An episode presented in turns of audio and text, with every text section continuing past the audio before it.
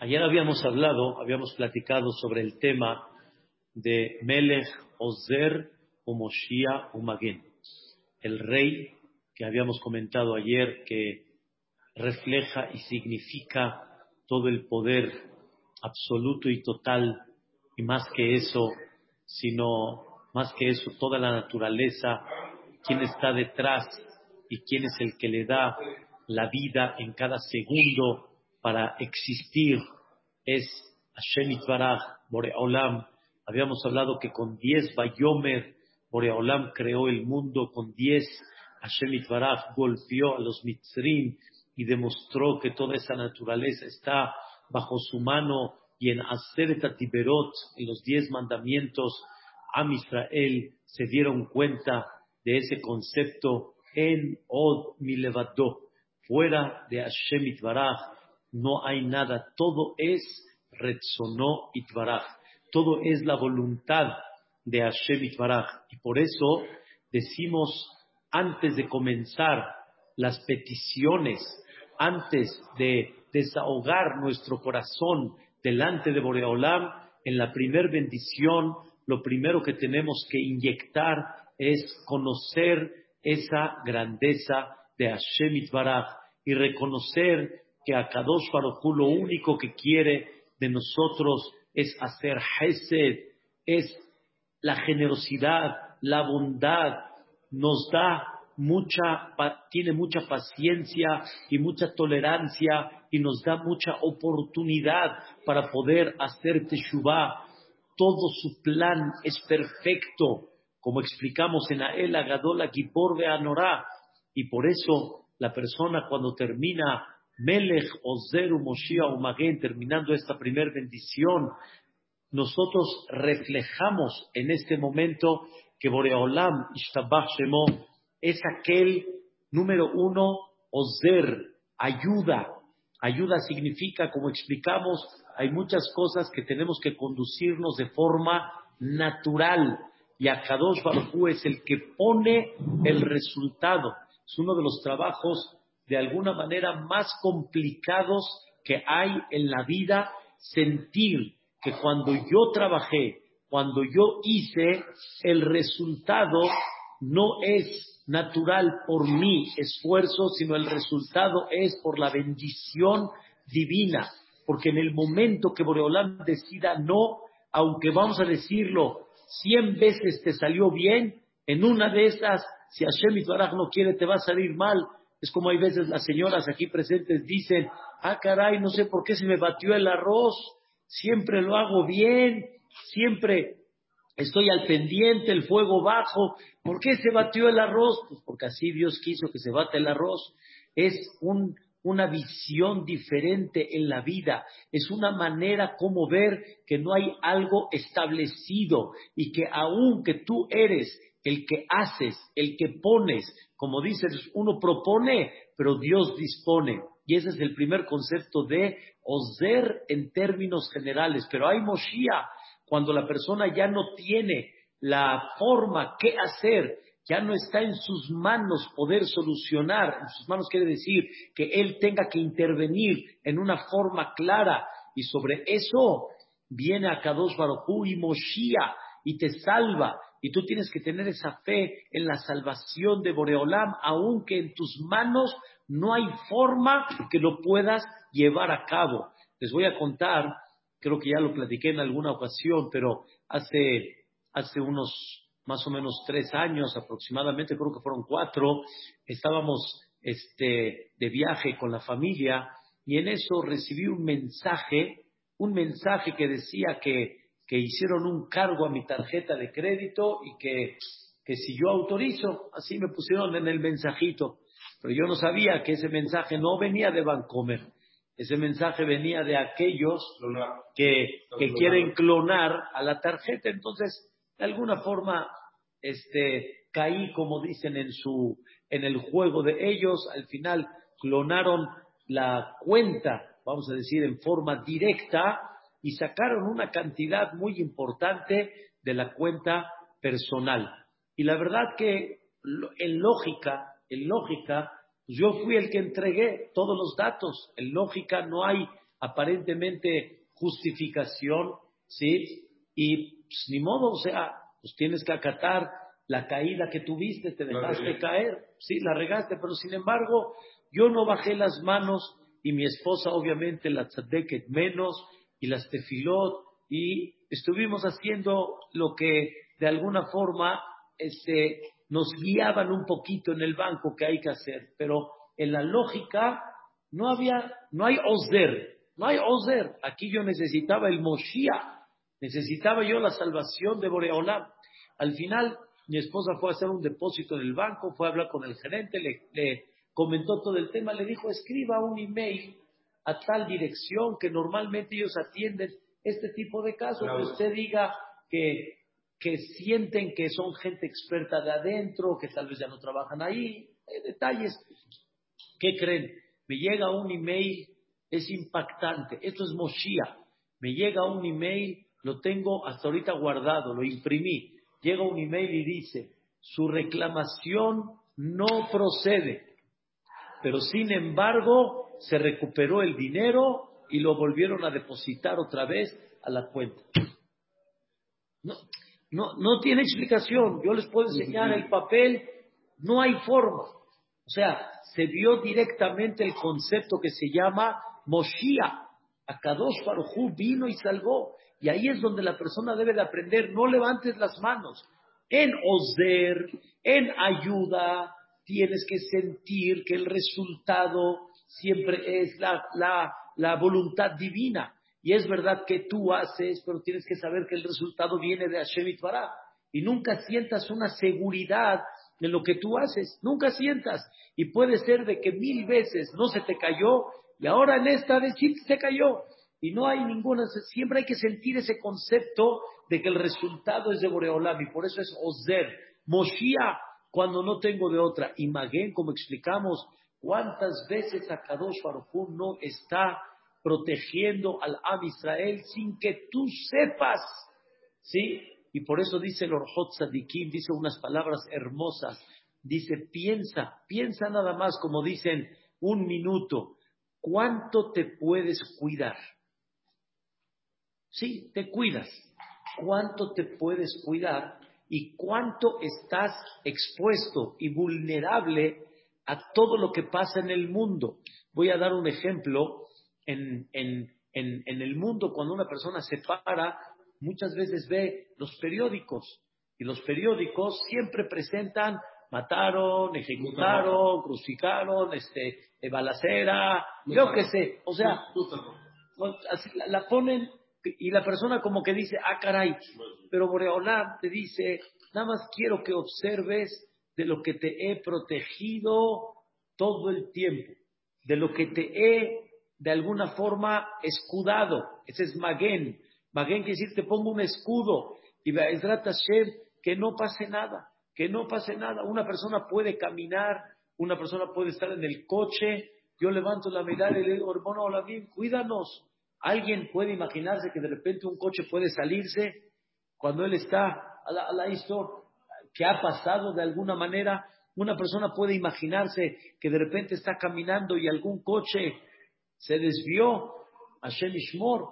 Nadie sabe cuánto Boreolam nos protege, nos escuda. ¿sí? Y dice el Orjot Sadikim, ponte a pensar cuánto Hashem Baraj te ha protegido mucho más de lo que tú te has cuidado, porque tú tienes un límite en cómo cuidarte, pero realmente no es fácil cuidarse.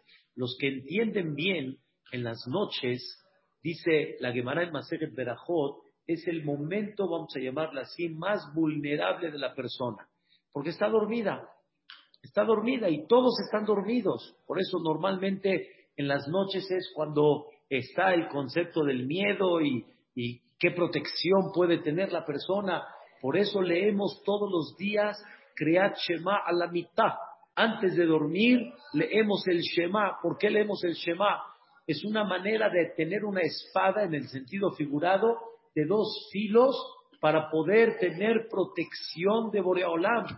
El, el Shema no es nada más para dormir bien, no es nada más para que la persona tenga un sueño placentero y no tenga pesadillas. El Shema es una manera que Boreolam, por medio del Creat Shema, nos protege en la casa, en los momentos que la persona puede estar más vulnerable. Ahí está lo que pasó con el presidente de Haití el día de ayer, Hashem Ishmor, en su casa en la noche, presidente del este, llegaron, balancearon, Hashem Ishmor.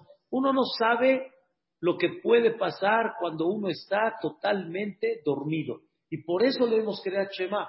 Y el que conoce todos los versículos que vienen después del Shema Israel, que leemos en el Creat Shema la mitad, son versículos de protección, como por ejemplo, Shishim, Giborim, Saviv, La, mi Israel, como decimos ahí, Ine, Mitato, Shel Shlomo, la cama de Shelomo, Shishim Giborim, Saviv, La, tiene 60 Giborim alrededor de ella, mi Israel. ¿Y qué leemos ahí? Yevareja, Shem, Ishmereja, Birkat Koanim, que representa una protección especial, Ana Bejoah al final, hacemos Vidui para que Boreolam no, nuestros, nuestros pecados no provoquen una falta de protección. ¿Qué tan importante es entender que la persona está muy protegida por Hashem Itbaraj? Y eso que se llama Magen. Ese es el concepto de Magen. Pero, dice Boreolam, ¿quieres cada vez sentir más el Ozer, el que ayuda, el que salva y el que protege, el que escuda, lo quieres ver más, hay un secreto para eso muy importante. ¿Cuál es?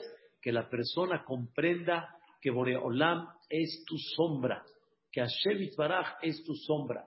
Y eso lo vas a adquirir con dos cosas, estudio de Torah y cumplimiento de mitzvot. Conforme más estudio de Torah tengas y más cumplimiento de mitzvot hagas, cada vez te vas a, de alguna manera, te vas a, unir y vas a abrir en tu corazón quién es el quien realmente dirige el mundo, quién es el que da el resultado, quién es el que salva, quién es el que protege. Y por eso dice el Nachmanides sobre el Pasuk, cuando Moshe le dijo a, a Dios, yo cuando llegue con el pueblo de Israel a Mitzrayim y me van a preguntar, Mashemo, ¿cuál es su nombre? O sea, yo voy a llegar en nombre de Dios, pero me, van a preguntar, ¿cómo se llama ese Dios? Y Dios le contestó a Moshe que les diga a ellos, Eheye Asher Eheye. ¿Qué significa? Dice el Nachmanides, como te comportes conmigo, me voy a comportar contigo. Vean las palabras del Nachmanides. Abres tus manos para darte acá, abro mis manos para darte verajá. Como dice el Pasuk, Iftach Hashem lecha atov. Boreolam te va a abrir su tesoro grande cuando tú abras. Pero si tú no abres la mano, entonces a Kadosh Barjú, ¿qué va a hacer? Va a cerrar la llave, como dicen, va a cerrar la llave y todo depende de ese comportamiento como tú hagas. Explico. Explicamos que Boreolam ayuda y él da el resultado, pero tú quieres ese resultado con tu labor, con tu esfuerzo, con lo que Dios te pide que hagas, depende mucho de tu, de tu comportamiento. Tú quieres un Dios que moshía, que salve. ¿Cuánto tú abres tu corazón para salvar a gente, para pensar en gente y de alguna forma buscar la manera de que ellos tengan esa salvación que no ven, están en callejón sin salida y tú tienes la oportunidad de hacerlo. Como, como veo que tú hagas, así yo también me comporto. Y como veo que tú también escudas, también de la misma forma. Y por eso dice el Pasuk, Dios es tu sombra. Hashem Sileja. Significa que Akadosh Barujú se comporta como la sombra. La sombra, si enseña un dedo, en la sombra hay un dedo. Si yo abro cuatro, se enseñan cuatro dedos. De la misma forma, tú me enseñas uno, yo te enseño uno. Me enseñas toda la mano, yo te enseño todo toda la mano. De la misma forma que tú te quieras presentar conmigo, yo me voy a presentar contigo. Ese es el concepto de Ozer Umoshia Umagen. Por eso decimos aquí en México y también en Israel igual, cuando le preguntan, por ejemplo, a una persona, este, vas a ir a tal lugar, en hebreo es muy común. En español, con la ayuda de Dios, ¿sí? Pero nosotros decimos, por ejemplo, primeramente Dios. Primeramente Dios quiere decir, sí, yo lo voy a hacer, pero primeramente Él. Él que decida si sí lo voy a hacer o no lo voy a hacer, si sí voy a poder, si no voy a poder, si el resultado va a salir, no va a salir. Él es el que, yo decidí, pero de repente a la mitad del camino se ponchó la llanta, a la mitad del camino hubo tráfico, a la mitad del camino ya no llegó. Entonces es muy bonito decir ese concepto, Ezrat Hashem, con la ayuda de Dios, ¿sí? Hay gente que dice cuando lo saludan, ¿cómo vas? Y contesta estas palabras, Kigabar alenu hasdo, se fortaleció mucha su generosidad sobre mí. ¿Cómo estás? Baruch Hashem, Kigabar alenu hasdo, ¿qué significa? Baruch Hashem estoy, Baruch Hashem estoy. Uno no sabe qué puede pasar en el COVID. ¿Cuánta gente, Baruch Hashem, la pasó? Bendito sea Dios. ¿Cuánta gente, desgraciadamente, no la pasó? Y debemos de decir, Kigabar alenu hasdo. Kigabar quiere decir que se fortaleció su generosidad sobre mí. En otras palabras, Magen, Magen, Magen significa me escudó, me protegió. Kigabar alenu hasdo. ¿Sí? Lo que decimos en, el alel, Kigabar alenu hasdo behemet Adonai leolam. Aleluya. Y por el otro lado, ¿sí? Cuando nos salvó Boreolam, eso ya es cuando nos salvó, ¿Sí? ¿Cómo estuvo todo? Baruch Hashem, así decimos, Baruch Hashem, Baruch Hashem, que decir, Baruch Hashem, que Boreolam nos salvó, Odur Hashem, Kitov, Kileolam Hasdo. La, la segunda es como diciendo el favor de Hashem más porque sintió la persona. Sin embargo, llegó un jajam que hoy en día es un gran Rosh Shiva, se llama Rabbi Akov Benaim, de Nahalat Moshe en Eretz Israel. Él viene de Gibraltar y llegó a Eretz Israel y tiene hoy en día un colel muy importante. Y él dijo una, una oración muy bonita en la boda de su hijo. Se paró y paró la música, estaban todos bailando, contentos, alumnos, compañeros, familia, paró la música. Y en ese momento dijo estas palabras, quiero que sepan que aquí Dios no ayudó en nada no ayudó en nada. Todo el mundo se quedó así pasmado, dijo, ¿cómo? ¿Cómo que Dios no ayudó en nada? No, Dios no ayudó en nada. Le dijimos entonces, ¿qué sí? Le preguntaron. Él hizo todo. No ayudó. Él hizo todo. Quiero que sepan que hay muchas circunstancias en la vida donde una persona ve en una forma muy clara que realmente lo que él hizo no tiene, no tiene ninguna lógica que salga lo que él piensa que por medio de lo que él hizo, por eso salió.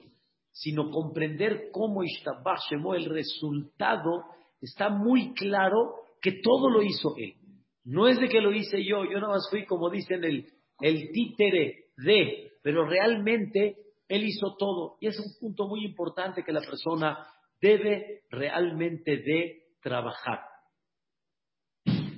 El nivel, el nivel realmente de, el nivel realmente de, emuná y de bitajón, ¿sí? o sea, de fe y de, y de sentirse seguro, de alguna manera, son niveles que la persona poco a poco puede ir superando, pero en muchas ocasiones podemos decir que estamos un poco lejos de eso, pero sin embargo existieron épocas, increíblemente existieron épocas que Am Israel estaban en un nivel tan grande que comprendían que hay un mensaje divino de que ellos no tenían que ir, por ejemplo, al doctor.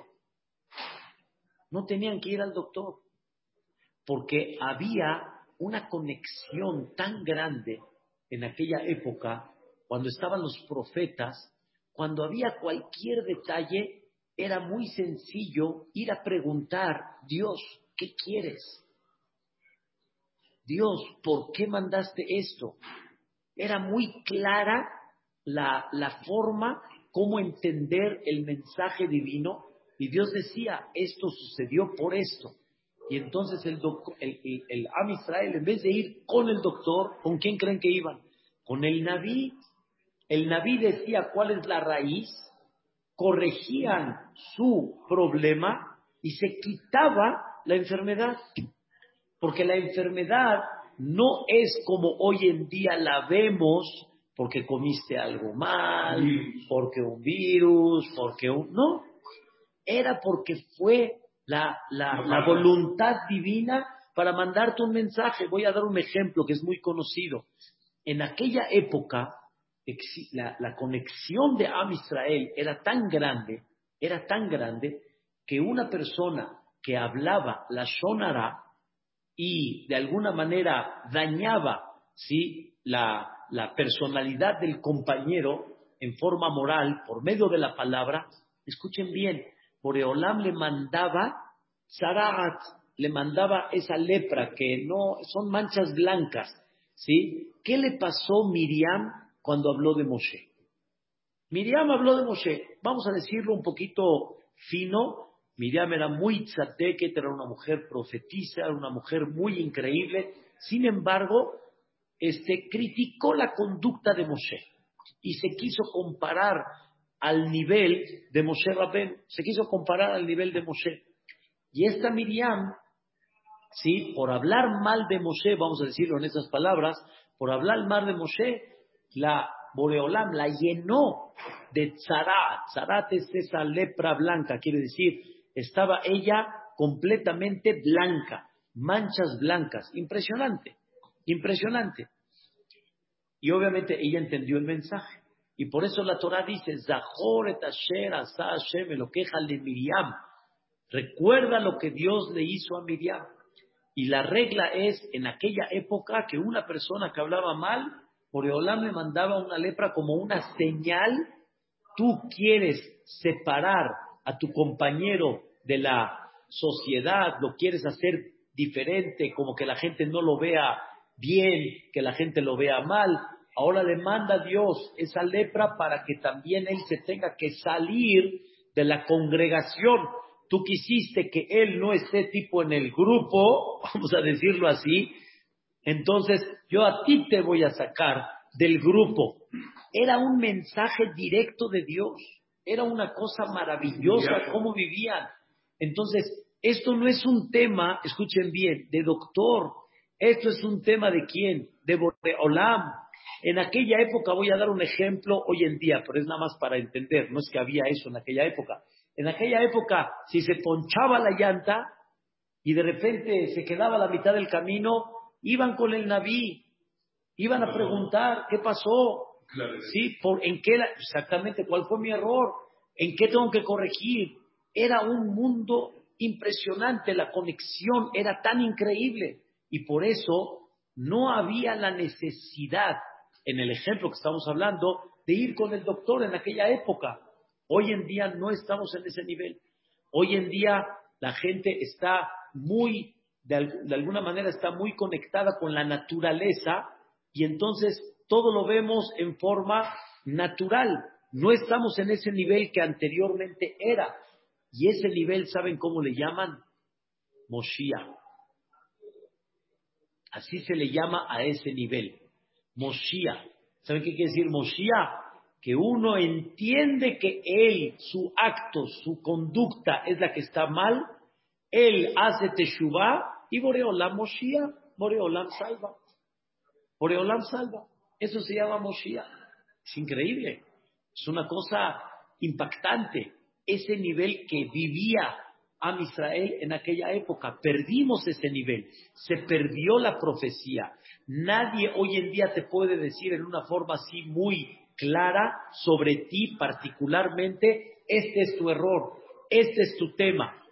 Hay casos particulares que podemos entender, pero en términos generales no es una cosa simple, pero eso era el nivel que se llama Moshiach. ¿Saben en qué nivel estamos nosotros? Osder, que tenemos que actuar para que Dios actúe. Si no vas con el doctor, no se va a quitar la enfermedad así nada más, porque no estás en ese nivel. Tú estás en el nivel de que tienes que utilizar esa naturaleza para que las cosas realmente salgan y por eso nosotros estamos tipo en el nivel más bajo. Ozer, hay Moshia, que es un nivel más arriba, y hay Magen. Magen significa que hago cosas en contra de la naturaleza sin tener miedo que la naturaleza me vaya a dañar. Sin tener miedo que la naturaleza me vaya a dañar. Hubieron épocas, por ejemplo, Rabbi Hanina ben cuenta la Gemara que él llegó a una ciudad donde había una serpiente venenosa que había Barminan mordido a varios. Y Barminan, unos fallecieron, uno los mandó tipo al hospital, y entonces estaban todos temerosos, todos temerosos. Le preguntó Rabbi Hanina Mendoza, ¿a dónde está esa serpiente? ¿A dónde está? Le dijeron acá, jaja, pero cuidado, jaja, tenga cuidado, es peligrosísimo. Llegó Rabbi Hanina Mendoza, se acercó, puso su pie. le puso el pie a la serpiente. La serpiente lo mordió y se murió la serpiente. Y dijeron así, Rabbi Hanina, ¿qué mensaje nos quieres dar? Y él contestó, el problema no es la serpiente, el problema es el pecado, el problema es tu conducta. Y le dijo la gente a Rabbi Hanina Mendoza, pobre de la gente que se metió con la serpiente, pero pobre de la serpiente se metió con Rabbi Hanina Mendoza. Eso ya es Maguen. Maguen quiere decir que te metes en contra de la naturaleza, como en este caso, ¿sí? Y Boreolam te escuda en una naturaleza que tendría que haberte matado, Barminan, que tendría que haberte dañado. Ya ese es un nivel todavía mucho más arriba. ¿Quién es aquel que puso en muchas ocasiones su vida en contra de la naturaleza, pero con un nivel muy grande que tenía, con un convencimiento enorme que tenía, y principalmente lo encontramos en él y no en los demás, Abraham Avin. Abraham Avin. Por eso está escrito que Abraham Avinu está escrito así. Hubieron cinco reyes en, en toda la, tierra de Sedón. Sedón, Amorá, Admaut, Zoim, etc. Y habían cuatro reyes fuera de Israel, el rey de este Amrafel, etcétera, que ellos eran los que estaban en Babel y toda esa zona. Uno de ellos era Nimrod. Uno de los cuatro reyes era Nimrod. Y los cinco reyes era donde vivía Lot, el sobrino de Abraham Avino. Entre ellos había, como dicen, rivalidad, había pleito, y al final los de Sedón se rebelaron en contra de este, los cuatro reyes hicieron una guerra y los cuatro reyes ganaron. Y se llevaron a los reyes, se llevaron a la gente, se llevaron el botín, la riqueza de Sedón, ya. Y dentro de todos esos que se llevaron, se llevaron al sobrino de Abraham Abin. Y destaca la Torah, se llevaron al sobrino de Abraham Abin. ¿Qué tiene de especial que se lleven al sobrino de Abraham Abin? No nada más por ser sobrino. Dicen los comentaristas Nimrod era una persona que luchó en contra de Abraham Avino. Abraham quiso promover a Dios y Nimrod quiso contradecir a Abraham Avino, pero no pudo. Lo tiró al fuego y Dios lo salvó. Entonces Nimrod, o sea, Nimrod decía, ¿cómo? No hay una naturaleza más fuerte que el fuego, que quema, quema, quema, deshace en segundos cuando es una hoguera y Abraham se salvó. No puede ser. O sea, está demostrando Dios su presencia, está demostrando Dios su poder y Nimrod sigue rebelándose en contra de Dios, pero lo tenía, como dicen, lo tenía muy arraigado y quería luchar en contra de Abraham Avino, pero no pudo con él. Entonces, ¿qué hizo Nimrod? Aprovechó la oportunidad y se llevó a Lot.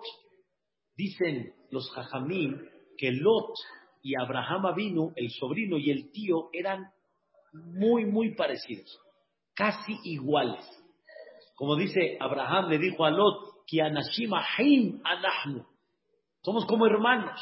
O sea, su, su apariencia externa era muy, muy similar. ¿Qué hizo Nimrod? Dice, voy a aprovechar la oportunidad y voy a hacer pasar a Lot como si fuera Abraham vino. Y por medio de eso, voy a decirle a Lot que promueva que todo lo que dijo Abraham de Dios, de la existencia divina, etcétera, que Lot, haciéndose pasar por Abraham vino, que niegue y que se retracte de todo eso. Eso fue lo que quiso hacer Nimrod. Y Abraham vino dijo, no, eso no voy a permitir. O sea, no te estás metiendo conmigo. ¿Te estás metiendo con quién? Con Dios, con Boreolam. Eso, así dijo Abraham eso no voy a permitir. Dijo Abraham vino, voy a formar un pequeño ejército delante de cuatro reyes, Ramón, cuatro reyes, o sea, estamos hablando de cuatro, vamos a llamar, por lo menos ciudades grandes con un ejército enorme, enorme y Abraham dijo, yo formo mi ejército. Dijo Abraham vino, ¿cuánta gente juntó Abraham vino? 318 personas. Así dice la Torah. Yani, qué buen ejército, 318 personas, delante de cientos y miles de soldados, 318 personas. Y la Torah todavía le da lugar a decir cuánta gente Abraham vino, convocó a esa guerra, 318. Aparte de eso, hay un comentario que dice Rashi que el 318 no eran realmente 318 personas, sino que era Eliezer. Abraham le dijo a Eliezer, vamos por ellos. ¿Y qué tiene que ver el 318? La palabra Eliezer suma 318. Entonces Abraham tomó al que suma 318. Pero más todavía la pregunta, ¿cómo? Si, si, si no fueron 318 y fue Eliezer, Abraham tomó a Eliezer para ir a luchar. ¿Por qué el 318? O sea, ¿qué, mensaje tiene el 318? Dice Rapsado Cacoel Milublin. Dice una cosa maravillosa. Abraham mismo fue a luchar por Dios. Él fue a defender el nombre de Dios. Punto. Y dijo Abraham vino, esta guerra no es mía. ¿Es guerra qué? Divina. Divina neta completita, total. Dijo Abraham vino, no importa aquí la cantidad que yo tome.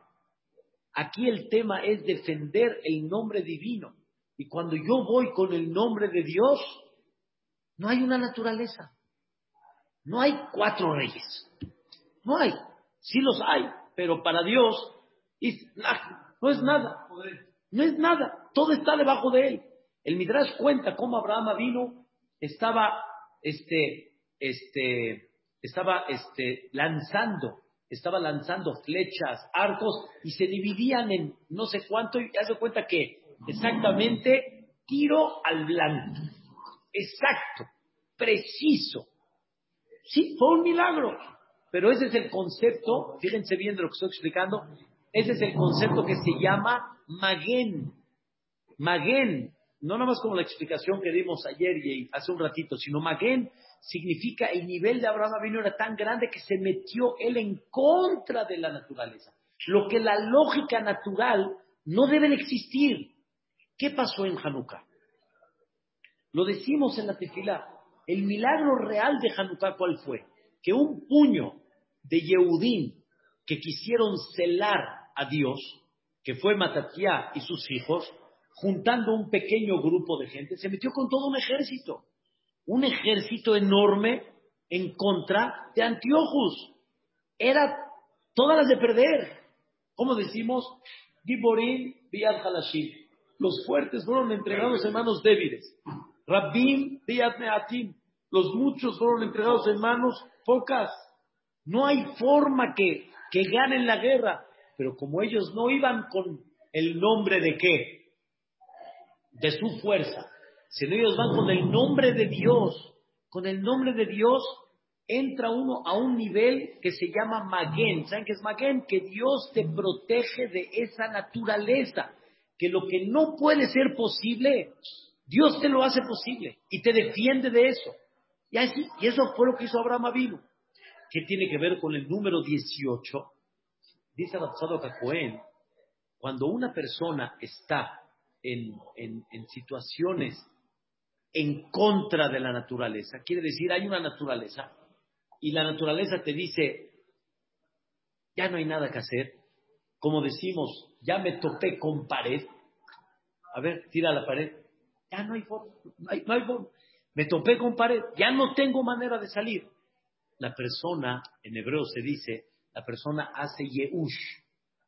¿Sabes qué es Yehush? Levanto las manos, me desilusiono, me rindo, que es ya, no hay nada que hacer ya. Tengo que aceptar que así es. Eso significa Yehush.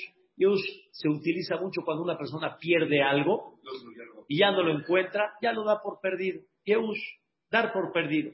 Normalmente cuando una persona va en contra de la naturaleza, ya. Yehush, ya, así es. No hay nada que hacer. Llegó Abraham Avinu y dijo, no, estás equivocado. Estás equivocado. Obviamente hay que trabajar el nivel. Pero Abraham dijo, estás equivocado. Cuando estamos en manos de Dios, no hay Yehush. Nosotros no somos del 3.17. ¿Saben cuánto suma la palabra Yehush? 3.17. Nosotros somos del 3.18, Isaac. Somos los que estamos por encima del Yehush. Cuando una persona, Dios no lo quiere, está en una situación difícil, ¿qué hace Am Israel? Cadenas de Teilim, abren el Teilim.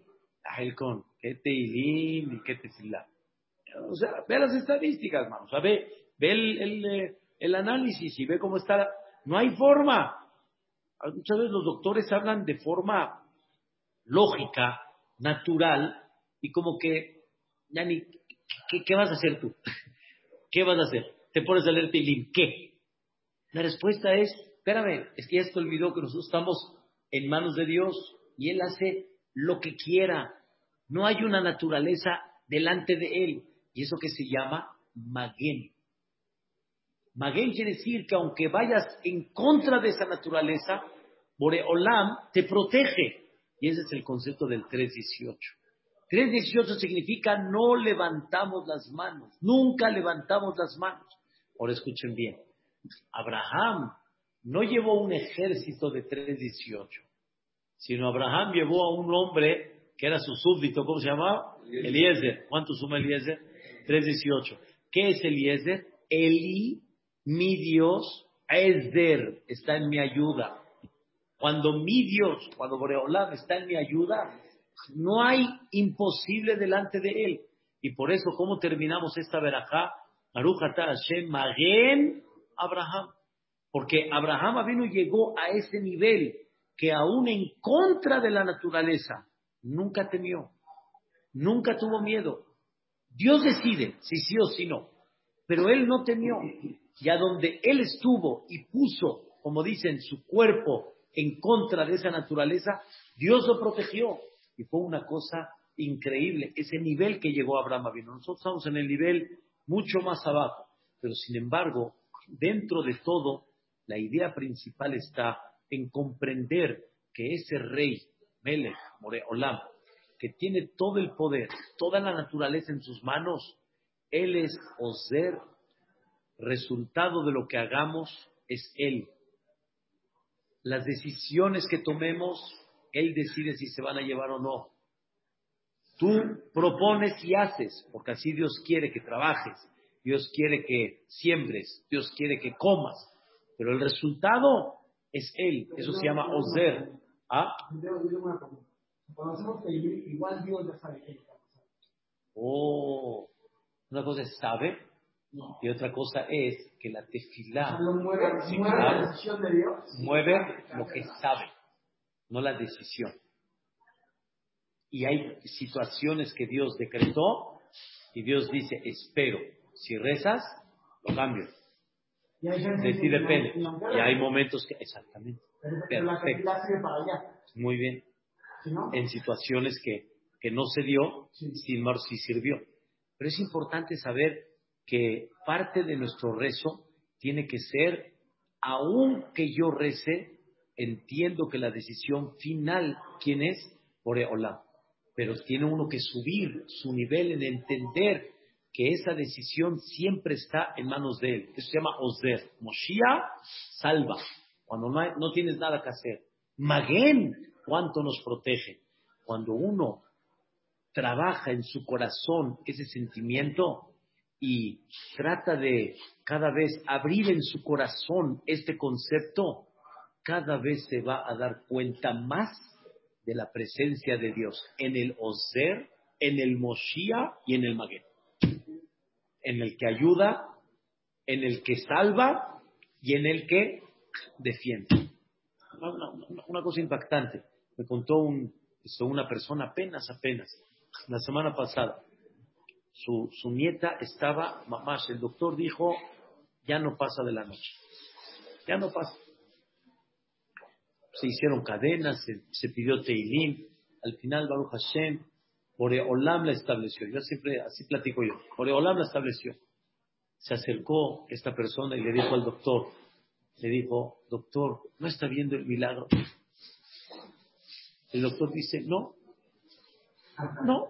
O sea, tal vez pensé que ya era la última, pero me faltó tal vez algún diagnóstico específico que no me di cuenta y, y tal vez pensé que ya no había nada que hacer, pero con este medicamento hicimos el intento otra vez y si pegó, y si salió. Y dijo, no, doctor, usted no se equivocó. Su diagnóstico era correcto.